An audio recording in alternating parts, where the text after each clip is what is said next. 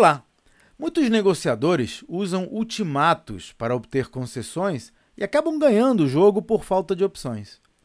Por isso, uma tática que adoto antes de qualquer negociação é preparar uma lista das possíveis escolhas de cada um. Às vezes, ambos queremos laranjas, mas pode ser que o outro queira o suco, enquanto eu procure as sementes, por exemplo. Entender isso pode nos dar opções para chegar a um acordo bom para ambos.